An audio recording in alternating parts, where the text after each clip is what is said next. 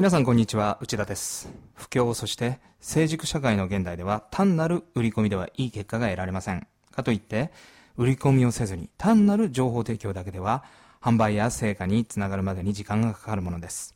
私は情報提供と売り込みの2つの面を持ったお客様になるほどと言っていただきながら買っていただくマーケティング手法が有効ではないかと考えています。今日は答えを言ってはいけないというテーマで少しお話しします。先日、小学生のお子さんを持つ親の方と話す機会がありました。その方に教えてもらったのですが、最近小学生に大人気の塾があるのをご存知でしょうか？その親御さんのお子様も、今までに塾に行きたいとか、勉強したいと一言も言ったことがないのに、その塾に関しては絶対に行きたいと言ったそうです。その塾とは、国語とか算数や受験勉強を教えるのではなく、主に理科の実験を教える、教えるというよりも体験させる塾なのです。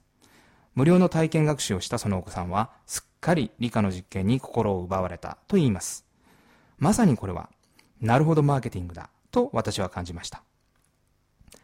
普段、学校や塾で小学生がやる勉強は暗記中心です。おそらく多くの子供がいやいややってるはずです。先生が教えた内容を一生懸命暗記する。ある意味、受け身の勉強です。一方、今、小学生に大人気のこの理科の実験の塾は暗記ではありません。子供自らが答えに気づき、結果を発言する学習スタイルです。自分で気づき、自分で発言するからこそ、そこに喜びや楽しさがあるのです。だからこそ、自分から勉強したいと子供が言うのです。そう。なるほどは最初から答えを言ってしまうと起こりにくいものなのです。なるほどは自分で気づくからこそ起こりやすくなるものだというふうに私は考えています。ビジネスや営業の場面でも同じです。あなたがお客様に、お客様から、えーその商品を買いたい、絶対手に入れたいと言わせるためには最初から答えを言ってしまっては難しいはずです。この商品はこんな部分がいいですよ。